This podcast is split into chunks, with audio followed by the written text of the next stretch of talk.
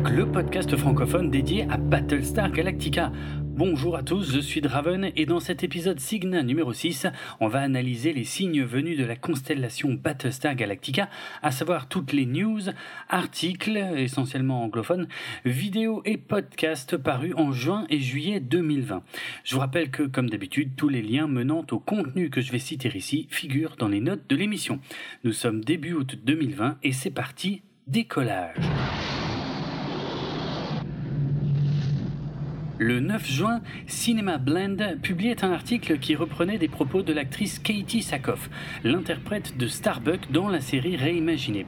Ces propos sont tirés d'une vidéo qu'elle a postée sur sa propre chaîne YouTube le 11 mai 2020 et qui est consacrée à son entraînement physique pour la télévision et le cinéma. J'en profite pour dire à ceux qui l'ignoreraient que Katie Sackhoff publie assez régulièrement des vidéos sur sa chaîne YouTube et qu'une bonne partie de celles-ci sont consacrées au fitness et au travail de différentes parties du corps pour rester en forme. Or, dans cette vidéo, justement, l'actrice révélait que durant le tournage de Battlestar Galactica, elle buvait et fumait pendant les tournages, à l'image de son personnage. Et a priori, elle n'est plus fumeuse aujourd'hui. Elle ne suivait pas d'entraînement particulièrement drastique pour rester en forme et elle se contentait d'un peu de yoga et de course à pied trois fois par semaine, là où de nombreux interprètes susceptibles de tourner des scènes d'action auraient plutôt tendance à s'entraîner quotidiennement. Elle explique également que ce faible niveau d'entraînement n'était pas particulièrement choquant pour le personnage de Starbuck, puisqu'il s'agit effectivement d'un personnage qui fume et qui boit et qui possède une grande force physique et mentale, sans toutefois être du genre à manger des salades pour garder la ligne. Le même jour, le site Medium publiait également une longue interview de Katie Sackhoff intitulée 5 choses que j'aurais aimé qu'on me dise avant que je commence ma carrière d'actrice. Elle y parle de sa jeunesse dans l'Oregon et elle explique comment le réalisateur de sa toute première expérience devant la caméra a vu quelque chose en elle et l'a poussée à aller en Californie. Elle était toujours extrêmement sérieuse et appliquée sur ses tournages pour ne pas faire perdre de temps aux autres, mais lorsqu'elle est arrivée sur Battlestar Galactica, qui était sa quatrième participation à une série télé, sans compter quelques films et surtout téléfilms, elle a appris à se détendre et à s'amuser un peu, car c'était la première fois qu'elle tournait avec des gens de son âge. Elle conseille à ceux qui voudraient se lancer dans le métier d'acteur ou d'actrice de se garder des passions et des occupations en dehors du travail, car une carrière dépend de tellement d'éléments extérieurs qu'il est important que sa joie de vivre ne dépende pas exclusivement de son métier. Elle rappelle que l'argent et la carrière ne devraient pas être des buts à atteindre au détriment du reste, et que c'est une leçon qu'elle a apprise lorsqu'on lui a diagnostiqué un cancer à l'âge de 27 ans. Elle y parle aussi du bénéfice d'avoir pu poster du contenu sur sa chaîne YouTube pendant le confinement, afin de garder du contact social. Et elle évoque son engagement envers la cause animale, notamment via les virées en moto qu'elle fait chaque année en compagnie de Trisha Helfer, l'interprète de numéro 6 et qui servent à lever des fonds. L'interprète de Starbucks passe ensuite aux fameux 5 conseils qu'elle aurait aimé avoir. Premièrement, elle aurait aimé savoir que sa voix en tant que femme serait plus difficile à faire entendre. En tant que jeune quarantenaire, elle vient d'une génération où les femmes étaient supposées faire de la figuration et laisser la parole aux hommes. Elle est toutefois heureuse d'avoir appris des jeunes générations qu'elle avait également le droit de s'exprimer et que sa parole avait autant de valeur que celle d'un homme. Deuxièmement, elle aurait aimé qu'on ne lui dise pas qu'à 40 ans, sa carrière serait finie. Elle a entendu ça bien trop souvent et elle est heureuse de constater que c'est faux, car elle a actuellement beaucoup de propositions, même si ce ne sont pas celles auxquelles elle aurait pensé autrefois. Troisièmement, elle regrette presque que ses parents l'aient élevée pour qu'elle fasse autant confiance aux gens en général, car c'est quelque chose qui peut s'avérer dangereux dans un métier où on est un produit censé rapporter de l'argent à d'autres personnes. Quatrièmement, elle aurait souhaité qu'on lui dise de ne jamais fréquenter, romantiquement parlant, un acteur. Elle affirme que cela lui aurait été très utile. Cinquièmement, elle regrette d'avoir refusé de l'aide à plusieurs reprises dans sa carrière, car elle souhaitait toujours mériter seule ses propres accomplissements. Aujourd'hui, elle voit ça comme une erreur à cause de la difficulté du milieu dans lequel elle travaille. Elle regrette d'avoir décliné quelques opportunités faciles, car elle se rend compte que celle-ci n'aurait pas forcément remis en cause son travail. Et elle essaie désormais d'aider les autres à cause de la difficulté de cette industrie et du fait que les succès sont aussi faits pour être partagés. Ensuite, elle donne quelques conseils à ceux qui ont du mal à voir le bout du tunnel de la crise actuelle liée à la Covid-19. Et elle affirme que l'un des plus gros problèmes à l'heure actuelle est le manque d'empathie. Elle partage aussi sa citation favorite qui est de Joseph Campbell, l'auteur du héros aux mille et un visages qui a théorisé le monomythe dont George Lucas s'est inspiré pour l'écriture de Star Wars. La citation est Nous devons être disposés à renoncer à la vie que nous avons imaginée afin de vivre celle qui nous attend. Chouette citation. L'interview se termine sur quelques thèmes tirés de Battlestar Galactica. Sur la question des intelligences artificielles, Katie Sackhoff estime que les humains ne devraient pas avoir le droit de vie ou de mort sur des créatures douées de conscience, car elle estime que le fait d'être conscient et d'avoir des émotions est la définition de la vie, même si elle est artificielle. Elle fait un parallèle avec les animaux et elle estime que si un humain met fin à l'existence d'une autre créature dotée de conscience, quelle qu'elle soit, cela en dit beaucoup au sujet de l'humain qui a commis ce geste. Elle s'exprime également contre les distinctions que l'on peut faire envers des gens qui nous ressemblent, donc d'autres êtres humains, que certains auraient tendance à regarder de haut à cause de leur origine ethnique, de leur milieu socio-économique ou encore de l'endroit où ils vivent. De plus, elle n'a pas spécialement d'avis sur le fait que les humains parlent de plus en plus de coloniser l'espace. Elle ne pense pas qu'elle verra ça de son vivant, même si elle souhaite bonne chance à Elon Musk pour ses projets en la matière, et elle préfère se préoccuper de notre foyer actuel qui est la Terre. Elle révèle au passage qu'elle n'aime pas prendre l'avion, ce qui est amusant pour une pilote culte dans l'histoire de l'ASF, et qu'il faudrait certainement l'assommer et la cryogéniser pour la faire monter dans un véritable vaisseau spatial car elle n'a pas du tout envie de savoir quelle sensation cela procure. Enfin, quand on lui demande si elle imagine notre futur comme étant plus proche de l'utopie de Star Trek ou du côté plus brut de Battlestar Galactica, elle répond Battlestar Galactica car elle a beaucoup de mal à imaginer que les tensions entre humains, aussi tristes soient-elles, puissent un jour disparaître. Le 14 juin, le site explica.co publiait un article intitulé Lutte des classes, attentat suicide et humanité presque exterminée. Oubliez les Simpsons, tout a été prédit par Battlestar Galactica. Sauf que l'article se contente de décrire certains de ces éléments sans jamais expliquer en quoi il s'agissait de prédictions pour notre monde. C'est donc un article au titre très accrocheur, mais un peu menteur et au contenu finalement assez basique. Comme presque chaque mois, Screen Rant publiait un article dédié à Battlestar Galactica le 15 juin. Il contenait 10 anecdotes sur la série réimaginée, dont certaines très connues des fans. Mais je ne vais pas les citer ici car elles feront forcément partie du contenu des futurs épisodes Analytica du podcast. Alors libre à vous d'aller y jeter un coup d'œil. Le 16 juin, l'émission sur YouTube Distance inconnue numéro 28 du site VL Media qui est essentiellement destiné aux collégiens et lycéens abordait Battlestar Galactica dans sa rubrique Le monde en série à partir de 1 h 2 minutes et 40 secondes. Ça dure moins de 5 minutes, donc il s'agit d'une présentation générale de la série, mais quelques-uns des principaux thèmes forts qui y sont présents sont mentionnés afin de donner envie de la regarder à ceux qui ne la connaîtraient pas. Sur Twitter, l'artiste sud-africain Vincent Samy, alias Carbon K, a réalisé une série de magnifiques portraits des personnages de Battlestar Galactica chaque jour durant la période de confinement.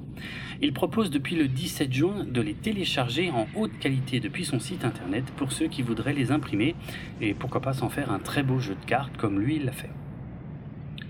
Le 21 juin, la chaîne YouTube francophone Trash publiait une vidéo intitulée Voilà à quoi la guerre dans l'espace ressemblera vraiment.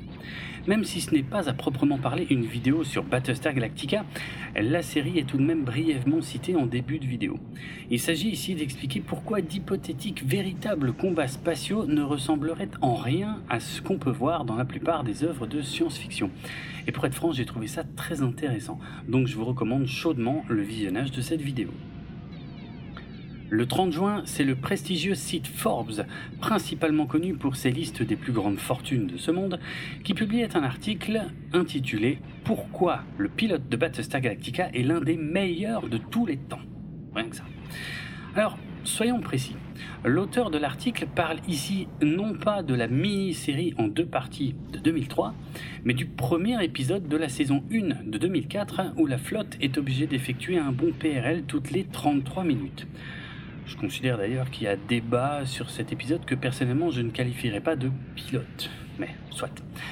Elle nous vante en tout cas les mérites de cet épisode qui nous plonge directement au cœur de l'action et de la vie de la flotte d'une manière extrêmement efficace et avec une écriture plus fine qu'elle n'en a l'air. Ce qui en fait, et là je suis d'accord, l'un des meilleurs premiers épisodes de l'histoire des séries télé.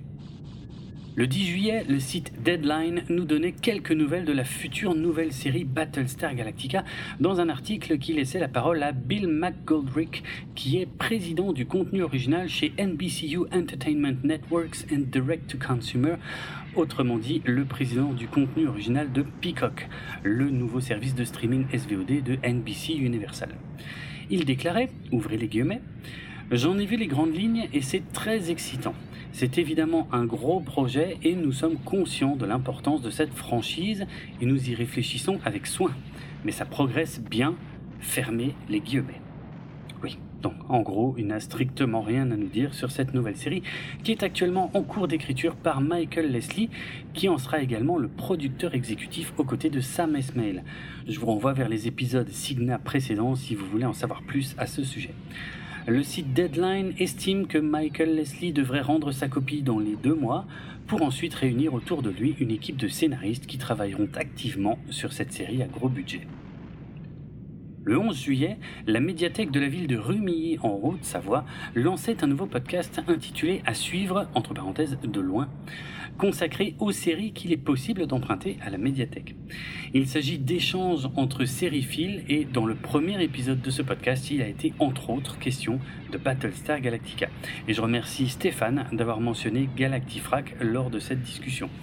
Quatre épisodes sont prévus pendant l'été 2020 et je vous les recommande si vous êtes à la recherche de bonnes séries à regarder.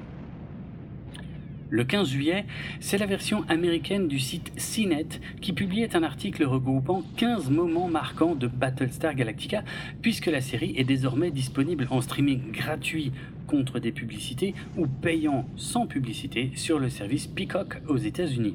L'article s'adresse avant tout à ceux qui ont déjà vu la série et qui voudraient se replonger dedans via quelques scènes mémorables. Le 24 juillet, l'émission quotidienne Blockbusters de France Inter était entièrement dédiée à Battlestar Galactica et j'ai eu la chance d'y être invité aux côtés de Mehdi Achouche et Florent Favard, tous deux maîtres de conférences dans le domaine de la science-fiction ou des séries télé. Je tiens à remercier Jeanne Paravert, attachée de production, et Frédéric Sigrist, présentateur de l'émission, pour leur accueil à la Maison de la Radio à Paris. Je remercie également Frédéric Sigrist et les autres invités pour les beaux échanges que nous avons eus ce jour-là, aussi bien à l'antenne que hors antenne. C'était un grand moment pour moi qui fait du podcast amateur chez moi depuis bientôt 10 ans, d'être invité dans un studio professionnel sur un grand média pour évoquer ce sujet qui me tient à cœur. Sans parler du fait que Blockbuster est à l'heure actuelle et depuis quelques années la seule émission de radio que j'écoute en podcast et ce depuis les débuts de l'émission. Donc merci à eux pour leur confiance et pour cette invitation qui m'a fait extrêmement plaisir. Pour ceux qui ne l'auraient pas entendu, l'émission est disponible en podcast. Sur Clubic, le 25 juillet, on pouvait trouver un nouvel article du veilleur d'écran qui avait d'ailleurs déjà mis Battlestar Galactica à l'honneur en novembre 2019. Je vous en avais parlé dans l'épisode Signa numéro 2. Cette fois, le veilleur d'écran sélectionnait plusieurs séries appartenant au genre du space opéra. Et vous l'avez compris, Battlestar Galactica y figure en bonne place aux côtés de Star Trek Discovery, Firefly, The Orville et The Expanse. Que des séries que j'aime beaucoup et je me permets d'ailleurs de vous recommander The Orville qui, sous ses airs de parodie de Star Trek au gag lourdingue, se révèle en fait être une série qui aborde des sujets de société très actuels et parfois assez graves. Si, si, Allez, on termine cette revue de presse avec le site américain Cracked qui publiait le 28 juillet un article contenant 14 anecdotes ou fun facts comme on dit là-bas, rebaptisé ici fun fracks. Bien vu le jeu de mots. Donc 14 euh, anecdotes sur les coulisses de Battlestar Galactica. Il est intéressant de constater que seules deux de ces anecdotes sont en commun avec l'article de Screen Rant dont je parlais plus tôt. Et là aussi, on retrouve quelques histoires bien connues des fans, mais aussi quelques autres moins connues. Encore une fois, je ne vais pas les mentionner vu qu'elles feront partie du contenu de futurs épisodes Analytica de ce podcast, à part peut-être une seule dont je vous ai déjà parlé dans l'épisode Historica numéro 6, à savoir le fait que le nom de numéro 6 est une référence à la série anglaise Le Prisonnier et à son personnage principal également nommé numéro 6. Pour conclure cet épisode, je vous donne juste quelques nouvelles de la collection de vaisseaux Battlestar Galactica de Hero Collector, car plusieurs nouveaux modèles sont disponibles depuis la dernière fois que je vous en ai parlé. Après le Silon version moderne sorti en janvier 2020, sont également sortis le Blackbird de la série réimaginée, le Viper Mark III qu'on pouvait voir dans le téléfilm Blood and Chrome, un Raider Silon moderne un peu spécial puisqu'il s'agit de Scar, le Battlestar Valkyrie de la série moderne et enfin le Landram de la série originale, c'est-à-dire le véhicule terrestre à chenilles qui est sorti le 24 juillet 2020. Au niveau du prix, rien ne change puisque tous les modèles sont toujours vendus au tarif de 49,99 euros. Et puisqu'on parle des éditions Eagle Moss slash Hero Collector, signalons qu'un nouveau livre en anglais est disponible depuis le 4 août 2020. Intitulé Battlestar Galactica Shipyards, il s'agit d'un guide illustré de tous les vaisseaux de l'univers de Battlestar Galactica, de la série originale à la série réimaginée en passant par le spin-off Blood and Chrome. Et il me semble que c'est plus ou moins le premier livre de ce genre qui voit le jour, en tout cas qui couvre toutes les séries. Des explications détaillées, des schémas et de belles photos vous attendent dans cet ouvrage désormais disponible pour moins de 30 euros. Merci à tous pour votre écoute. Le podcast Galactifrac fait partie du label Podchose et il est disponible sur PodCloud ainsi que sur Apple Podcast, Spotify et de nombreuses applications iOS et Android. Retrouvez les notes de l'émission sur galactifrac.lepodcast.fr et suivez-nous sur Twitter, Facebook et Instagram pour du contenu supplémentaire en lien avec cet épisode. Moi, c'est Draven, et sur Twitter, vous pouvez me suivre sur le compte at. Ça s'écrit D-R-A-V-E-N-A-R-D-R-O-K. À bientôt!